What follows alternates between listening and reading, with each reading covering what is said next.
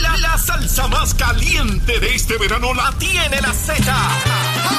¡Salsa de la buena! ¿Entendiste? ¡Y que suene pesado! WZMTFM 93.7 San Juan, WZMTFM 93.3 Ponce y WIOBFM 97.5 Mayagüez. Saca tu sunblock porque te vas a quemar con esta salsa. La emisora de la salsa número emisora nacional de la salsa. Y escúchanos en nuestra aplicación La Música. Comenzamos nuestra segunda hora aquí en Nación Z Nacional, mis amigos. Ya Gabriel Rodríguez Aguiló, el representante, está en los estudios, pero antes de comenzar a quemar lo que queda del cañaveral con él, que venimos bajando, mire, chévere, aceleradamente. Na- Nación Z Nacional por la Z. Está en el estudio el representante Gabriel Rodríguez Aguiló. Gabriel, saludo, buen día. Muy buenos días para ti, buenos días para todos los amigos y amigas que nos sintonizan a través de todas las plataformas de Nación Z.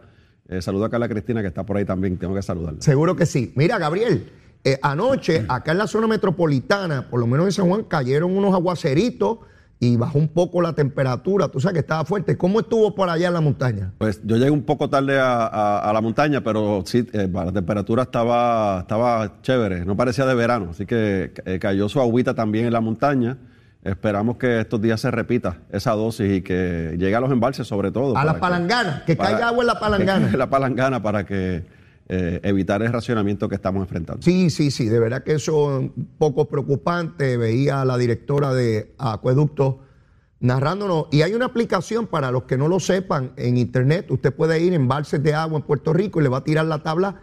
Todas las mañanas la Autoridad de Acueducto y Alcantarillado eh, eh, revela cuál es el nivel de agua en cada uno de los embalses y así usted tiene la información que corresponda y obviamente tenemos que hacer eh, buena utilización de esos recursos. Bueno, Gabriel, el miércoles pasado estuviste por acá y luego de ese día, pues se dieron unos desarrollos donde la directora de, ASG eh, te hace unas imputaciones. Me llamó la atención porque yo te vi en un programa de televisión el jueves en la tarde. Y en ese programa tú planteabas cuestionamientos sobre ASG, estabas en favor de la medida del gobernador para, para buscar alternativas a la compra de productos del gobierno para determinadas agencias. Ha sido muy vocal en ese principio. Y al otro día vi a la directora de ASG en una entrevista y se me pareció a Raúl Maldonado. ¿Te acuerdas que llegó a una, a una entrevista y dijo que había una mafia institucional en Hacienda que todavía tres años después yo estoy esperando que la arresten y no arrestan a nadie? Acabó él siendo acusado. Y entonces la vi a ella haciéndote imputaciones a ti y a otros legisladores que no llamó por nombre y apellido. Y yo quisiera que tú, ¿verdad? Eh, Dentro de, de las condiciones que tú mismo te has impuesto, porque vi que hiciste una conferencia de prensa exigiéndole al presidente de la Cámara que te investigue a ti y a todos los empleados tuyos y que no vas a estar dando servicio eh, eh, en tu oficina de, de- de- servicio a la comunidad hasta que no se resuelva esto y que a un empleado no le vas a, a- a- renovar el contrato hasta que no se aclare todo. Explícame, háblame de eso. Pues, pues mira, Leo, eh, la realidad es que eh, voy a repetir básicamente lo que dije en la conferencia de prensa, ¿verdad? Porque eh, esa es la verdad, no hay otra. Así que, eh, número uno, eh, la propia administradora dice que yo en ningún momento eh, me comuniqué con ella ni con nadie de su oficina para ningún tipo de asunto, ni subasta, ni asfalto, ningún tipo de asunto. De hecho, una de sus quejas es que yo no le contesto los mensajes, que nunca le contesté alegadamente unas llamadas, ¿verdad? Eh, luego, pues ella hace una imputación sobre un asesor de este servidor en la oficina que hizo una llamada y ella dice, eh, o dijo durante todo el día, porque estuvo todo el día, desde por la mañana hasta por la noche, en diferentes medios, diciendo que no era ilícito, pero que para ella era impropio. Eh, y que ella tiene una, declara- una declaración jurada sobre un asunto de que alegadamente el asesor de este servidor eh, llamó para intervenir a, a favor de un contratista o una compañía específica. O sea, que no era ilícito. Está diciendo que no hay nada ilegal, pero que es impropio. Eso es lo que ella ha dicho. Ella, ella se sostiene en eso a preguntas de diferentes periodistas en todos los medios durante todo el día. ¿Ok? Eh, ¿Cuál fue mi reacción? Pues obviamente, en primer lugar, Leo, pues yo inmediatamente sale la noticia en la mañana. eh, yo me comunico con cada uno de mis empleados, que no son muchos, estamos en minoría. Yo nunca he tenido muchos empleados, pero en minoría son, Ahora son menos. son, más limitados. Así que me comuniqué con cada uno de ellos, le hice las preguntas de rigor. Y ninguno hizo algún tipo de acercamiento a la agencia o a cualquier agencia sobre una compañía de asfalto o un contratista de asfalto, Incluyendo el empleado que ella le hace la imputación. incluyéndolo a él, eh, si él tuvo una comunicación con el subadministrador, eh, que es eh, Joel Fontanes, señor Fontanes, donde le pide información sobre orientaciones de diferentes asuntos. Como por ejemplo, y lo usé en la conferencia de prensa, ahora con la nueva ley de ASG, la Administración de Servicios Generales, cuando una persona va a contratar con el gobierno necesita tener el registro único de licitadores, Así el. RUL. Y a una enfermera que necesitaba ese documento y no, no teníamos la información, se le requiere al subadministrador que brinde esa información o la orientación. Y hay un sinnúmero de comunicaciones entre ellos para ese caso. Hasta, hasta eh, y otros casos más sobre esto, un chofer, una enfer- la enfermera, eh, un técnico y otras cosas más. Nunca nada de brea. Nunca nada de brea. Y, y se sostiene mi empleado que en ningún, mi asesor o empleado, en ningún momento hubo ese acercamiento sobre brea, sobre una compañía, sobre un contratista. A mí me llama la atención porque como está el caso de la compañía esta de brea corrupta que, está en que estuvo en distintos municipios, me llamó la atención que ella dice que es un caso de brea, pero no el de esa compañía. Y Yo, mire, ya yo estoy viejo para que me cojan de tontejo. Y yo, yo, yo veía aquello y no tenía ni pie ni cabeza porque ella dice que esto es de hace un año atrás. Y entonces que ella y que envió un correo electrónico a Fortaleza, después dice que no fue un correo electrónico, que fue verbal. Si a mí alguien me plantea algo ilegal o impropio, yo voy al FBI a justicia. No estoy dando cuenta por ahí de bobería. Digo, si de verdad ocurrió. Sí, Y parte de la incongruencia de, de lo que ella estuvo diciendo el viernes Ajá. es que primero dice que fue hacía más de un año, luego dijo que fue- fueron seis meses y ahora se sostiene en las últimas entrevistas que vi que, era en- que fue en febrero de este año. Así que hay unas incongruencias ahí, ¿verdad? En cuanto a- al tiempo, eh, porque si tiene la información y está todo documentado, debe, lo primero que uno mira es cuándo fue eso. Yo escuché que ella dijo que había mandado un correo electrónico a Fortaleza. ¿Eso no es cierto? Eh, eso, eso fue desmentido, eso no, fue, no es cierto. Luego ella corrige y dice que fue en una reunión o en una visita a Fortaleza que ella presentó la preocupación en, en, creo que la oficina de la secretaria de la gobernación, no con la secretaria, sino con una ayudante. Así que todo esto, ¿verdad? Es parte de lo que se ha dicho públicamente. Yo no estoy diciendo nada que no se ha dicho públicamente. El- la, la realidad es que yo tomé mis medidas cautelares en la oficina y como bien mencionaste, a ese contratista que se le vence el contrato ahora en junio 30, no va a ser renovado hasta tanto y en cuanto termine la investigación. En 15 días se vence su contrato y si esto tarda un año en resolverse, un año que se quedó sin contrato. Por lo menos conmigo no, no puede trabajar. Ok. Porque yo, ¿verdad? Yo no puedo tener ese cuestionamiento con una, en la oficina. Y no es que yo estoy dándolo por hecho, pero como yo he sido bien eh, fuerte en la fiscalización en contra de la corrupción, aquí en tu programa y en todos los medios, pues yo no quiero tener un cuestionamiento. Porque, porque con toda la intención se hace este cuestionamiento, ¿verdad? No pueden decir que fui yo, pero como hu- hubo un tipo de, algún tipo de comunicación entre este asesor mío, que primero dijeron que fue de la oficina del legislador, o sea, de la oficina del legislador. Eh, entonces, pues yo tengo que, ahí, ahí se manchaban a todos los empleados, ¿verdad? Claro. Así que yo, pues, tuve, eh, estoy tomando esta medida cautelar. El presidente de la Cámara ayer me notifica que eh, comienza, ¿verdad? Primero eh, recibe la, la petición que yo le hice de que comenzara una investigación administrativa en mi oficina, porque eso no es en contra del legislador, así que no es la comisión de ética, pero tiene que haber una investigación administrativa en mi oficina.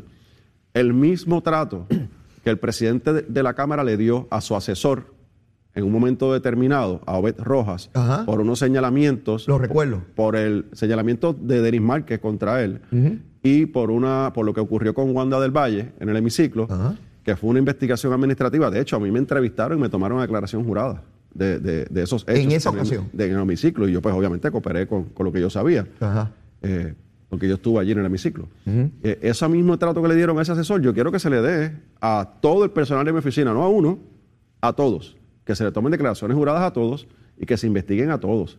Y que al final del día se haga pública esa investigación. Eso es lo que yo estoy pidiendo porque yo soy tran- transparente y no tengo nada que ocultar. ¿Y el presidente de la Cámara qué te ha dicho ante esa Bueno, petición? Pues entonces, lo que hizo el presidente en ese momento en funciones, que era eh, Ángel Matos, Ajá. porque Tatito estaba, el presidente estaba fuera de Puerto Rico en la parada puertorriqueña en Nueva York, Ajá. es que es eh, una resolución que ya estaba radicada de hace mucho tiempo en la Comisión de Hacienda, estaba ya aprobada, perdón, es la, es la expresión correcta, para hacer una investigación sobre las subastas y la ley que tiene que ver con ASG. No tiene que ver con este asunto de lo que se está haciendo alusión con mi oficina, sino ya eso estaba radicado de mucho antes, ¿verdad? En, en la Cámara y aprobado. Se activa esta resolución y van a comenzar un proceso de investigación con la resolución sobre el asunto de la agencia. Obviamente este tema pues, tendrán que, que cuestionarlo o levantarán la información. Y una vez eso ocurra con una resolución de investigación sobre la agencia, depende la información que trascienda ahí, el presidente va a tomar una acción, si es necesaria, posterior, con las investiga- investigaciones administrativas. Por lo menos eso fue lo que me expresó ayer. De- Eso no- déjame, ver, déjame ver si yo estoy claro, Gabriel. Hace meses atrás, o mucho tiempo atrás, el presidente de la Cámara radicó una resolución para investigar a SG. Eso no tiene que ver nada con el incidente contigo. Nada. Eso es que él quería ver cómo estaban eh, trabajándose allí los asuntos en ASG. Eso por los cuestionamientos de los alcaldes de los dos Sí, partidos. porque hay un planteamiento que es recurrente, que lo escuchamos todo, porque está eh, eh, en la opinión pública de legisladores y alcaldes, de que hay tapón, de que el trámite burocrático en ASG es claro y que hay que atenderlo. Ella lo niega, ella dice que allí no hay tapón de nada y que eso, eso, Y- y eso se maneja extraordinariamente. Y, cuando se cuestionan a los jefes de agencias y las corporaciones sobre diferentes proyectos que no salen o situaciones que, ¿verdad? que, que tienen que ver con, con proyectos y desarrollos, pues siempre nos dicen a nosotros lo siguiente, estamos esperando por ASG. Hay que ver si realmente están esperando Exacto, por ASG. exacto. Hay que ver si realmente es la agencia que cumplió con el trámite que le requiere la nueva ley, porque eso puede ocurrir también. Para eso fue que Tatito radicó Por- la resolución, para investigar eso. Exactamente. Y como producto de lo que ha ocurrido en términos de los señalamientos que ella te hace, él dentro de esa eh, resolución de investigación va a incluir este elemento para ser investigado. Eso fue lo que estableció, eh, por eso mencionó a Ángel Matos, porque como presidente en funciones, eso fue lo que le requirió a Santa como presidente de la Comisión de Hacienda. A Eso, eso es bien importante porque fíjate a quién le toca esto. Yo, ten- yo tengo un gran respeto por Jesús Santa. Lo considero una persona íntegro, serio, balanceado y justo. Toda la vida lo he visto así. De hecho, lo, lo he entrevistado en este programa y él eh, ha accedido, lo cual le agradezco enormemente. Yo creo que si alguien podía tener en sus manos una investigación y uno esperar eh, un proceso justo, eh, es con Jesús Santa. ¿Tú opinas igual? Yo opino igual, yo tengo una excelente relación con él de profesional como compañero legislador. Hemos teni- eh, legisladores, tenemos, he tenido diferencias con él, por, por ejemplo, cuando se aprobó la ley de, de retiro, Claro. este, que él fue el que trabajó eso porque presidía la comisión, eh, el cuatrenio 2012-2016. Él ha tenido diferencias conmigo, Seguro. yo como portavoz, con otros asuntos, pero siempre un marco de respeto. Seguro. Y ambos, ¿verdad? Eh, yo creo que él es muy justo y, y a- ambos actuamos igual. Así Mi que, opinión es que es el mejor legislador del Partido Popular que tiene la Cámara de Representantes. ese Esa es la opinión mía, la mía. Y y yo, pues, obviamente, Leo, me, me voy a inhibir de cualquier proceso de investigación Claro. eh, por el momento, ¿verdad? Con, con esa agencia para evitar eh, cuestionamientos eh, o intervenciones indebidas. No voy a participar de nada, no pregunto por nada, simplemente me tuve que orientar de cuál era, iba a ser el proceso, si era una investigación administrativa o si iba a haber entonces una investigación ya legislativa, que, que son con vistas públicas, son Seguro. vistas oculares, son vistas ejecutivas, otro tipo de, de dinámica, ¿no? Así que eh, va, va a comenzar con la vista, con la resolución a nivel eh, público en la comisión. Y luego pues se tomará determinación según la información, porque eh, este capítulo del viernes cierra con la administradora de ASG asintiendo de que hay representantes, porque la pregunta no fue legisladores o funcionarios electos. La pregunta que le hicieron en, ese, en un programa por la noche fue si hay otros representantes que la hayan llamado para intervenir Y en dijo los que sí. procesos. Y ella asintió. Ella Dijo dijo que sí. Que sí, se sonrió, ¿verdad? En, esa, en ese, en ese Y si momento. está haciendo el planteamiento e imputándole a personal de tu oficina Que ella dijo que fue impropio. que impropiedad lo que está es poniendo en equivalencia el acercamiento de legisladores o ayudantes en el mismo grado de impropiedad. Uno como funcionario público no puede arrojar sombras a los sucusumucu sin presentar pruebas con contradicciones como tiene que ser. Y yo apo- si yo- finalmente este proceso concluye como yo entiendo, esa señora tiene que renunciar a ese puesto, que dicho sea de paso, la nombró Wanda Vázquez, y yo no quiero pensar que es igual que Wanda Vázquez, que cuando no le gusta a alguien le fabrica caso, que era lo que hacía Wanda Vázquez con los jefes de agencia que no la apoyaban a la gobernación. Eso es así, duélale a, quien le duela. Yo no quiero pensar eso. Acabada de graduar de Derecho, la metieron allí sin ninguna experiencia. Y votaron por ella y la metieron allí, a un puesto de 10 años. Allá los que, las que la pusieron allí y por las razones que la pusieron. Nombrar a alguien por 10 años en un puesto es un asunto muy serio, sea el contralor, el de ética gubernamental, jueces que están por 12 años. Tienen que tener el carácter. Yo he conocido gente que una vez tú le otorgas esas posiciones de tantos años se vuelven unos reyesitos y unos déspotas.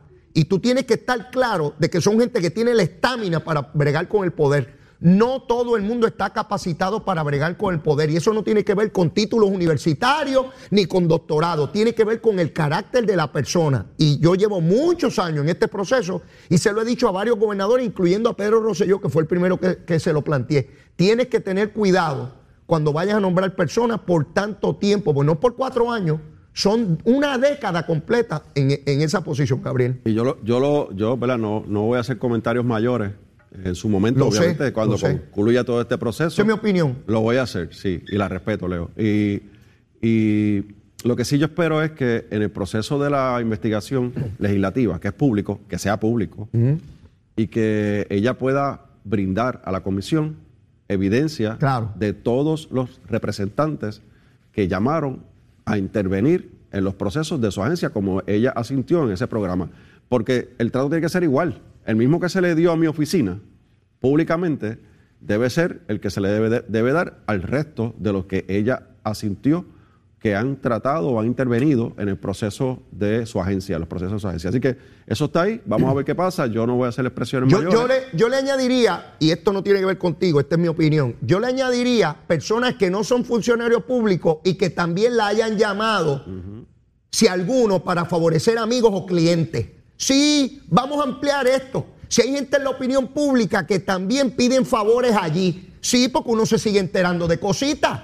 Hay que ver si ella, la impropiedad que le imputa a tu empleado, si hay otros impropios que aunque no son funcionarios públicos han llamado allí buscando algún favorcito, algún adelantito. Sí, hay que investigar todito, por arriba y por abajo. Hay que investigar todito. Pues este, yo me imagino, yo me imagino. Le- en esa dirección, Leo, yo me imagino que como es una vista pública Ajá. y todos los partidos están representados y esa comisión de Hacienda, que hay cerca de 15 representantes, Ajá. alguno de ellos hará esas preguntas, me imagino yo. Sí, no, no, sin duda.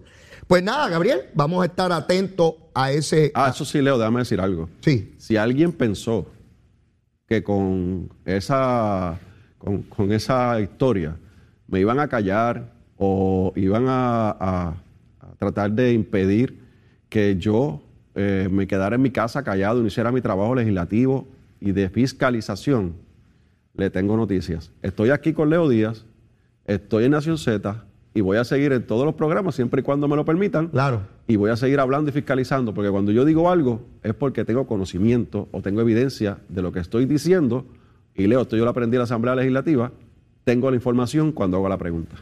Yo lo, yo lo sé, ese ha sido tu historial. Ya llevas muchos años en la Asamblea Legislativa, nunca, nunca con señalamiento de naturaleza alguna. Siempre has sido un fiscalizador desde que llegaste a la Asamblea Legislativa y hablamos de lo que es el expediente público. Y dicho sea de paso, me llamó la atención porque tan pronto esta señora hizo las imputaciones, medio mundo en la prensa detrás de ti.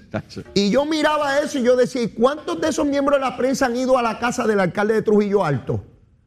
¿Cuántos? Porque tenemos un alcalde que lleva meses sin trabajar, cobrando, haciendo alegaciones de, de corrupción ante los federales. Oye, yo no lo he visto en ningún canal de televisión, no he visto ninguna entrevista de periódico, ninguna Leo. entrevista radial. Nadie va a la casa a ver dónde está ese pájaro. Mira, Leo, paré de contar, al- a, paré de contar a los medios, medios, no, Ajá. no, no periodistas, porque periodistas son varios de un medio. Ajá. A- en el medio número 14, paré de contar, de llamadas, mensajes, ¿Que te llamaron? Para pedirte para, reacción. Para, que reaccionara, yo tranquilo. Que yo- 14. Tra- 14, paré de contar en el 14. Así que eh, yo, le- por eso hice la conferencia de prensa. Bueno, y tú lo hiciste rápido. Ella hizo la imputación eh, temprano en la mañana y ya todo el mediodía estaba respondiendo. No, no, yo, yo contesté en ese mismo programa. Obviamente tuve que primero llamar a todos mis empleados. Tuve que escuchar la entrevista completa para ver qué realmente había dicho, porque yo no voy a, a reaccionar por, por hearsay, por alguien que me dijo. Claro. Así que yo escuché la entrevista, eh, que luego la, la ponen en el, en, la- en el Facebook, y eh, me encargué de hablar con yo, no mandé a nadie, con mis empleados, y cuando yo tuve la información, pues por supuesto, Leo, entonces, primero hice la expresión en el mismo medio. Mira la vara. Mira la vara. Cuando es Gabriel Rodríguez Aguiló, 600 periodistas y la prensa internacional a preguntarle si hubo una impropiedad de un empleado que llamó y que dijo que si la brea o aquel otro asunto, la vara cortita, que lo metan preso, eso es un bandido, que si ni qué. Si es el alcalde de Trujillo Alto, mira la vara larga, la buena, la genuina. No, es un hombre serio, esto es un malentendido, no vayamos allá. Nadie sabe dónde vive el alcalde de Trujillo Alto y no pueden llegar los medios allí. Ni la alcaldía, por lo menos, ni la casa de alcaldía. Nadie, nadie, todo, todo- está todo tranquilo. Si es popular, la prensa lo protege, esa es la verdad y me pueden caer encima, ya yo estoy pago, yo no estoy buscando votos. Antes era difícil porque me caían encima y la gente se creía cualquier disparate, pero como yo no estoy buscando estoy pago, mi gente, estoy pago, estoy paguito como la tortuguita de Sobando. Mira, Gabriel, vamos a la pausa y después seguimos quemando el cañaveral. Llévatela, chero. Estás con Nación Z Nacional por el Habla Música y Z93. Última media hora aquí en Nación Z Nacional con el representante Gabriel Rodríguez Aguiló. Gabriel, llegaron las nueve y media, hora de recomendar almuerzo. ¿Qué es lo que hay? Sé, sé que me van a criticar, ¿verdad? Los, los que te cuidan mucho tu salud, Ajá. porque me lo dicen. Este, pero el- el- el- hay, que, hay que alimentarse porque el día, el día es un poquito largo hoy. Así Ajá. que yo voy a buscar una chuleta cancán Ia. con una, unos tostoncitos y un poquito de ensalada para no engordar. Poquito de ensalada para no engordar. Pero Gabriel, chico, ¿cómo tú metes una cancán a mitad de semana? sí, hay que hacerlo, Leo, hay que hacerlo. Leo, Una como- cancán, mi hermano, eso está... está- Lo que pasa es como yo conecto los sábados, los domingos con los lunes, yo, yo no tengo Mi fines de semana. meterle Yo- una cancán con tostones. No, con tostones, sí, sí. sí. Ah, Bien aplastadito, a mí me gusta Ah, bien, bien, sí, bien- bien chévere, un poquito de sal y todo. Y una ensaladita. Déjate llevar, déjate llevar. ¿Por qué tú metes ensalada ahí? ¿Qué, qué haces un poquito de ensalada? ensalada para, para, para, para sentirse que lo está haciendo uno bien. Bueno, pues está bien, está bien. Si es una cuestión de conciencia. siempre un juguito de China natural. Es un juguito de China natural, tremendo, tremendo. Bueno, me gusta, me gusta. Ya tú sabes, yo soy chuletero. Si Sí, te metes pues, por ahí, es para variar los bistecs. si te metes por ahí, yo no tengo salida. Sí, sí. una calle sin salida. La semana que viene vengo más light, te lo prometo. Va- Vamos a ver, vamos a ver, vamos a ver si cumple. Mira, Gabriel, eh, se da cuenta de que finalmente se encontró a la representante Lizy Burgos que violentó el código de ética y la sanción es una amonestación. Eh, ¿Tu parecer? Bueno, no, no tengo los detalles todavía, ¿verdad? De, de cuál es la sanción, porque puede ser de una multa de 250 dólares hasta 4 mil, 5 mil dólares. Eh, lo, lo que yo, por lo menos lo que leí, es que era una mera amonestación, no había penalidad económica. eso, pero no, no, como no, no está claro y no tenemos la información, porque Ok. eso eh, solamente son los miembros de, de la comisión las que la tienen. Ah, ok, ya. En, en el ya. caso de nosotros, pues participa eh, Ángel Peña eh, Ramírez, Peñita, y Johnny Méndez, eh, son los representantes de nosotros en esa comisión. Ah, pues si- siendo así, Gabriel, podría el Pleno imponer una sanción distinta. Eh, podría rechazar el informe, como ocurrió, Oh. eh, y podría entonces solicitar una sanción mayor, claro. Ok. Así que ese proceso todavía está por verse.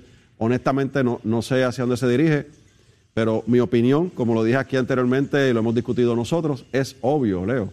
Era obvio que había que, que proceder en contra de la representante porque eh, violentó el código de ética de la Cámara de Representantes. Y lo- los hechos están claros. permitiendo, claro. No hay controversia con relación a los hechos. no, no. Ahora, eh, el silencio de los líderes de ese partido, Oh.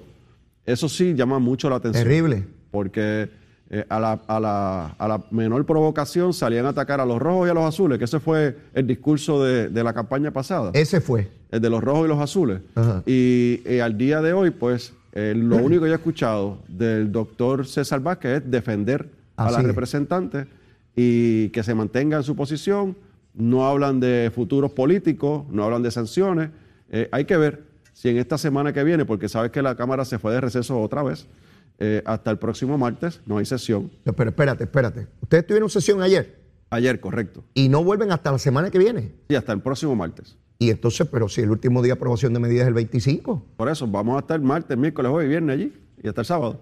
Ok. Este, Y luego los días de trámite hasta el 30. Correcto, pero, pero en estos días que es donde eh, tú llevas allí el trabajo legislativo, se discuten las medidas, hay medidas bien importantes en el proceso eh, que tienen un impacto dramático en el bolsillo de nuestra gente eh, de todo Puerto Rico. An- Antes de pasar ahí, Gabriel, porque quiero, quiero, quiero abundar sobre ese tema, pero Sí. para concluir lo de Lizy Burgos. Sí. Concurro contigo, eh, eh, este partido político que tiene principios religiosos, porque distinto a Victoria Ciudadana, este partido dice que es un partido religioso. Eh, y tiene a su legisladora que en menos en un año ya estaba violentando el código de ética. Va a ser sancionada por la Cámara de Representantes y su presidente se queda callado. Yo recuerdo cuando César Vázquez tenía programas de televisión y condenaba a los partidos y, y sancionaba con tanta severidad y condenaba a medio mundo. Y ahora él, él es parte de los políticos de Puerto Rico. Ahora él es de los que encubre a los a los suyos. Para que ustedes vean, amigos televidentes y radioescuchas, cuando usted escucha a un político hablando, no es por lo que diga que hay que juzgarlo, es por lo que haga, por lo que haga, su consistencia, su veracidad. Quería que eso quedara bien claro. Pero vamos ahora a la sesión, Gabriel, porque yo recuerdo que el año pasado, cuando ustedes comenzaron este cuatrenio, se radicaron una inmensa cantidad de resoluciones de investigación de todo tipo, de todo, pero una cosa increíble. Al día de hoy, donde ustedes están por concluir la tercera sesión, dos el año pasado y una ahora, el 30. Dime de una investigación de relevancia y de impacto que haya provocado legislación importante en esa Cámara de Representantes. Bueno, dejaron morir el tema de, de Salinas, de Vallajobos en Salinas. O sea, ya no está ocurriendo nada con eso. Bueno, yo vi una noticia que los federales estaban metidos allí, pero, pero la Cámara de Representantes tan pronto comenzó a trascender información que eh, situaba allí a la alcaldesa, al compañero Nalmito con unas actividades, el guayaguaya, En el le- guayaguaya que yo le llamo, eh, y otras cosas más, aunque no fue ahí, fue sitio aledaño a la, a, a la Bahía de Jobos, pero ciertamente es en- es en el litoral Ahí se acabó. Eh, pues se paró, pues todo se detuvo todo. O sea, aquí se acabaron los cuestionamientos. Y la investigación de. Luma, ¿en qué paró eso? Pues nada, igual, porque cuando trascendió la información de quiénes eran los abogados y los cabilderos de Luma, pues obviamente pues, se estaban eh, señalando eh, no, no abogados y cabilderos del PNP, sino del Partido Popular e Independentista, pues se acabó como que Y, la, la y- la de, y la de los, el- las escoltas, ¿dónde quedó eso? Tampoco quedó en nada. O sea, Y la de los y la de los delegados congresionales, ¿en qué quedó? Pues, ¿Te acuerdas que citaron y que Ricardo Rosselló dijo, no hay problema, yo voy para allá, me se montó en el avión y vino a Puerto Rico? Tampoco es nada. Se la cancelaron y se acabó el evento. O sea, para que veamos, eh, mire, estos son hechos, usted corrobore. Estas son de las investigaciones más notorias que me llegan a la mente de inmediato, que estuvieron gritando que iban a pasar grandes cosas durante el año pasado y lo que lleva de este año. Y todas las detuvieron.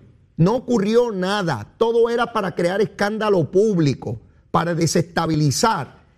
Cuando, cuando hay una investigación seria, hay una conclusión y como parte de esa conclusión se presenta legislación y se vota. Aquí no ha ocurrido nada de eso. ¿Qué ahora- queda pendiente, ahora, Gabriel? espérate, ahora hay una modalidad, Leo. ¿Cuál? Una modalidad. Ajá. El reglamento establece que los legisladores podemos hacer peticiones de información, Ajá. Pero eh, son ciertas eh, información que quizás podemos solicitar de, de diferentes eventos en las agencias, en las diferentes ramas de gobierno. Ok. Pero son peticiones que se hacen, eh, ¿verdad? Eh, En general, ¿no? Ajá. Ahora tenemos los legisladores que pasó con un representante del Partido Popular en varias ocasiones. ¿Qué? Y ayer pasó con la licenciada Nogales. Ahora se levantan el turno de peticiones y comienzan con peticiones, por ejemplo, que le den el informe de eh, ambiental, de impacto ambiental, de la construcción del expreso, la extensión del expreso 22 desde Atillo hasta, hasta Mayagüez Ajá. que le den el impacto ambiental, los detalles, los planos, las especificaciones, las especies en peligro de extinción, de la construcción del tramo que falta de adjuntas hasta Utuado, de la Ajá. carretera número 10. Y son cosas, Leo, que se hacen a través de resoluciones, porque se hacen para, a través de investigaciones legislativas. Ajá. Entonces, como ya las investi- investigaciones legislativas, ellos se han dado cuenta que no son productivas porque no pueden llevar a los secretarios de las agencias donde, a la esquina donde ellos quieren, Ajá. pues entonces ahora están haciendo peticiones para tratar de tener acceso a la información o crear un issue porque no se le dé la información Exacto. como ellos la quieren. Ahí está. Yo pido la información, Si se tardan, digo que están encubriendo. Y cuando me la traigan, yo la proyecto como me dé la gana y creo eh, eh, el ambiente de que yo soy el O- gran legislador y el gran O si fiscalizador. se tardan, entonces va- voy al tribunal, porque aquí se hizo una petición a través de la Secretaría de la Cámara Y no se y no cumplió, hay que llevarlo al tribunal so- con so pena de sacar. Esa es la nueva modalidad para desestabilizar. Claro, entonces, pues nosotros, el reglamento establece que sí tenemos la, la discreción para a solicitar información, ¿verdad? Este, por un asunto en particular.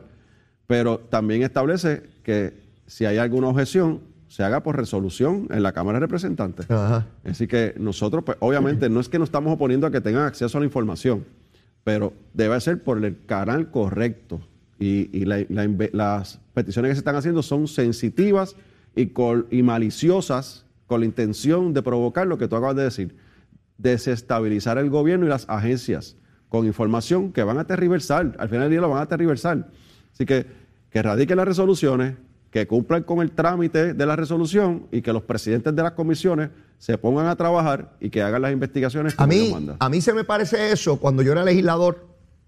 Se hacían grandes esfuerzos porque Pedro Rosselló no cumpliera con la obra. Recuerdo que la Ruta 66 la llevaron un montón de veces hasta el Tribunal Supremo hasta que la detuvieron. Finalmente se hizo. Lo mismo intentaron con el supertubo y tuvimos que pasar por encima de una decisión del Tribunal Supremo en aquel entonces. Y veo ahora un esfuerzo por el expreso de Atillo a Aguadilla.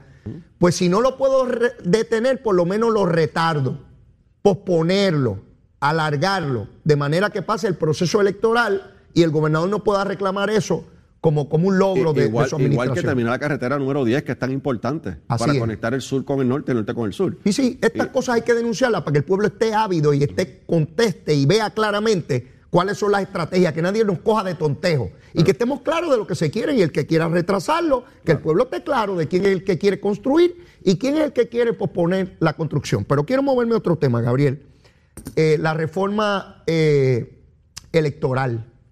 He visto a los partidos pequeños rabiosos porque que el PNP y el Partido Popular están imponiendo sus criterios y toda la cosa. ¿Cómo va eso en la Cámara? Bueno, son enmiendas, no son, son enmiendas, las enmiendas que se están proponiendo, según tuve conversación ayer con el portavoz de nuestro partido en el Senado, Tomás Rivera Chats, y el, el portavoz alterno Carmelo Ríos, son, Ah. son enmiendas que están en común acuerdo, no son cambios dramáticos, las famosas reformas. ¿Te acuerdas que ellos vinieron, a, que llegaron al poder? Que iban a, erradi- eh, que iban a, a derogar la ley Correcto. y hacer una cosa nueva. y, y- o, o enmiendas dramáticas a los procesos, Ajá. Eh, pues ya son otras enmiendas que, que no son significativas. Lo que pasa con estos partidos de minoría es que ellos quieren, Leo, y esa es mi impresión, ¿verdad? Ajá. Y la comparto contigo y con la- nuestra gente a través de Nación Z, es que ellos quieren que controlar el proceso sin tener eh, los votos para poderlo hacer. Me explico. Eh, en la Cámara y el Senado, cuando hay deficiencias de votos, ellos quieren imponer sus criterios para prestar su voto. Y es lo que están tratando de hacer en este proceso en la Comisión Estatal de Elecciones. Y acuérdate que allí es por decisión de los, de los comisionados. Ajá. Comisionados son cinco: Partido No Progresista, Partido Popular, el PIB, Victoria Ciudadana y eh, Proyecto Dignidad. Ajá. Así que si ellos tres se unen, van a dominar el proceso, sin ser mayoría en el, en el proceso democrático, porque ellos no son mayoría en el proceso democrático, que son los votos. Así que la intención es promover enmiendas para que al final del día, en la toma de decisiones eh, electorales, en la Comisión Estatal de Elecciones, al no ponerse de acuerdo, dominan ellos. La minoría electoral imponga su criterio. Correcto, correcto, que ese no es el deseo del pueblo de Puerto Rico, porque aquí hay dos partidos de mayoría. Sí, hay que ser bien jaiba. Eso es ser jaiba. Yo soy poquito, pero a la cañona quiero ser grande y entonces me uno a otros chiquitos eh, y entonces nosotros, eh, como es un voto por cabeza, pues acabamos siendo tres que somos sobre dos y acabamos nosotros, aunque y la inmensa mayoría de las posiciones electivas, esos partidos políticos no presentan candidatos ni a las alcaldías. ¿A cuántas alcaldías eh, Victoria Ciudadana y Proyecto de Dignidad propusieron alcaldes o legisladores por distrito? A casi nada. Bueno, en San Juan, eh, que yo recuerde, ¿verdad? A las alcaldías, eh, más allá de eso. Muy no poca, recuerdo muy si poca. alguna, sí. Entonces los partidos grandes, Partido Popular y PNP, que postulan a todas las posiciones electivas en Puerto Rico eh, y, y que sacan la mayor cantidad de votos, ahora resulta que la Comisión Estatal de Elecciones van a ser la minoría. Eh, hay que tener pantalones, mi Esa hermano. fue una discusión que yo tuve con el compañero, con el compañero Denis Márquez. Bravo. ¿Por qué, no, ¿Por qué no presentan seis candidatos o cinco candidatos por acumulación? Exacto. En la Cámara. y A ver si van a salir. Claro, sabe que son, son eh, estrategias para mantenerse eh, en las posiciones. Eh, obviamente también para mantenerse vivos en la Comisión Estatal de Elecciones porque hay un sinnúmero de empleados que están trabajando. Ah, y con el número de electores que quieren, quieren la misma cantidad de empleados que los partidos mayores. Correcto. No, pero si no están detrás de los chavitos. No, no es chavitos nada. Sí, Es, es como la actitud de los muchachos en el barrio. Si yo llevo el bate y la bola y el guante, si no me piden me lo llevo y nadie juega pelota. Exacto, y se acabó el juego. Y esa es la actitud. Así que no, eh, eh, pues se quedarán fuera de la discusión. Es lamentable, ¿verdad? Porque se supone que los partidos eh, se inserten, presenten las enmiendas en estos procesos. Tú tratas de convencer. Hay veces Seguro. que tú tienes que caminar un poco, ¿verdad? Para llegar a unos acuerdos. Pero no, ellos es todo o nada. Entonces, parece que se creyeron bien el cuento este del junte que ellos quieren hacer en las elecciones. Lo quieren comenzar a dramatizar desde la Comisión Estatal de Elecciones. Lo cierto es que hay consenso entre el PNP y el Partido Popular en el Senado sobre las enmiendas a considerarse. Está bien adelantado. Yo entiendo que está bien adelantado el lenguaje y que muchas de las enmiendas que se han estado discutiendo, según me, me comentó ayer eh, Tomás Rivera Chats, eh, que sabes que fue comisionado electoral también. Claro. Así que eh, se, se- se está caminando. está Siendo caminando. así, pues deberíamos esperar que ese sea el mismo grado de consenso que se obtenga en la Cámara, ¿verdad? Sí, de- debería ser, sí, definitivamente. El, en la Cámara tú sabes que a veces hay sorpresas, así que no, puedo, no sé, puedo por eso digo debería, Debería, ser. debería. Debería pero, ser. Pero, por ejemplo, el voto adelantado, el voto por correo, eh, todo ese tipo de voto que, que se dio ahora por la pandemia, o sea, que se estaba trabajando, pero se adelantó por el tema de la pandemia, lo que son lo- los registros electorales y la el mecanismo para, para, para nos- las personas poder inscribirse, que lo pueden, van a poder hacer a través de aplicaciones por los teléfonos o las tabletas o las computadoras. Eh, todo ese todo ese lenguaje ha estado adelantando y no va a haber se ha estado adelantando y no va a haber problema que yo creo que Este, eso este viernes yo eh, voy a hacer un esfuerzo porque eh, la licenciada Vanessa Santo Domingo esté con nosotros y nos explique por dónde van las cosas en, en la Comisión Estatal de Elecciones, por lo importante de este asunto. Tengo entendido también que esta semana se concretaba ya la redistribución electoral con los últimos dos distritos senatoriales, por lo menos eso escuché a Edwin Mundo Ríos plantear públicamente. Con eso se daría punto final a lo que es la redistribución electoral y ya cada legislador sabe cómo co- queda confeccionado su distrito senatorial o, o representativo. Ya se calmaron lo- los miembros del Partido Popular que estaban como Luis Raúl desesperados allí y Lidia Méndez. Sí, ya, ya, eh, de hecho, Tatito, el presidente de la Cámara, eh, hizo una expresión que ya descartaba demandar a la jueza del Tribunal Supremo y a los integrantes ok. de ese comité, así que ya entendieron y comprendieron y asimilaron el que el proceso de redistribución electoral fue uno consono con lo que establece la Constitución Claro. y que ya está próximo a ser aprobado. Eh, eh, creo que era un distrito que eh, tenía unas unidades en, ¿verdad? que estaban en discusión, ya, ya está todo firmado, es cuestión de que se presente oficialmente. Con relación al presupuesto de, de Puerto Rico, que el Senado tiene una versión, la Cámara tiene otro, se produce un comité de, de conferencia. ¿Por dónde va eso, Gabriel? Bueno, la información que tengo de ayer es que ellos, eh, como siempre, esto- estos temas, el comité de conferencia se hace para, para ganar tiempo y, y poder entonces eh, llegar a unos consensos. No es mucha la diferencia, tengo entendido, eh, que hay. Sí se está buscando un lenguaje sobre unas medidas en particulares que, que tienen que ver con el presupuesto, no necesariamente del presupuesto, sino tienen que ver con el presupuesto, y se está buscando un lenguaje para poder amarrar ciertas cosas importantes de cara al futuro. Te tengo que dejar ese tema ahí, ¿verdad? Porque está en unas conversaciones eh, que son importantes y que no quisiera que se dañaran por, por cualquier expresión que yo haga, pero eh, están, ¿verdad? Eh, estamos casi al otro lado, como decimos nosotros, en ese tema. A menos que nuestro amigo y senador, senador Zaragoza, ex secretario de Hacienda, se ponga creativo como a veces hace en último momento y quiera impulsar alguna de sus agendas desde el Senado de Puerto Rico. La crudita finalmente fue firmada por el gobernador ayer, se debe estar produciendo algún alivio, no es mucho, por supuesto, pero algo es algo. Y ahora va en bajada el precio, por lo menos ha demostrado en los últimos días una bajada bien, le- bien leve. Leve, pero, pero, Pero- a la baja. Pero esperamos que vaya, ¿cómo es que tú dices? Este, a- Acelerando. acelera- acelerando. Carla, Carla, Carla Cristina no nos recuerda. Esperamos que esa baja vaya aceleradamente y, que, y que entonces con este impulso en estos 45 días, una vez entre en vigor eh, en lo de la eliminación de esa última crudita, que son 4 centavos por litro, eh, se, ¿verdad? Pues, lo se pueda sentir el alivio en el bolsillo de la gente. Mira, Carmen Cantor, que yo no conocía a este ser humano hasta que lo veo en los periódicos. Carmen Cantor es puertorriqueña del área oeste de Puerto Rico y el presidente Biden la ha nombrado embajadora en Micronesia. Eh, importante esto, eh, Gabriel, nuevamente, en este caso, una puertorriqueña logrando representar a los Estados Unidos de América en posiciones sumamente importantes y delicadas como es una embajada demuestra nuevamente la capacidad de los puertorriqueños dentro de la nación como ciudadanos americanos que no pierden ni la cultura, ni el idioma, ni la identidad y son reconocidos al más alto nivel por su capacidad, por su experiencia, por su entrega, su voluntad. Y, yo tengo que resaltar estos casos todos los días porque aquí hay unas personas en Puerto Rico que insisten diciendo que somos grandes como patriotas y como grandes puertorriqueños diciendo que lo perdemos todos si somos Estado de la Unión y por el contrario, lo que se nos dan son las herramientas para demostrar nuestra capacidad enorme eh, como pueblo y como ciudadanos americanos. Resulta que es Carmen Cantor, va por allá al Pacífico, a las Micronesias, a ser nada más y nada menos que embajadora de los Estados Unidos de América, Gabriel. Bueno, pues, eh, muchas felicitaciones en primer lugar para ella, para su familia. Es un orgullo de Puerto Rico poder tener a una mujer puertorriqueña en una posición de tan alto nivel eh, representando a Estados Unidos.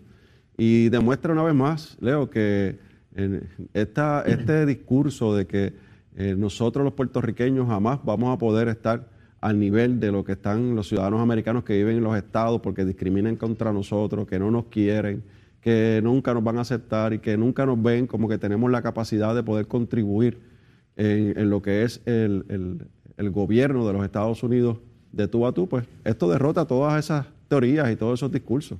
Así que eh, en ese sentido, ella es un ejemplo, la jueza Sotomayor es otro. Sin duda. El, secretario de Educación Federal Educación. es otro. O sea, hay un sinnúmero de, ejemplos que podemos eh, presentar aquí. Congresistas, electos por el pueblo, el pueblo votando por ellos, el pueblo.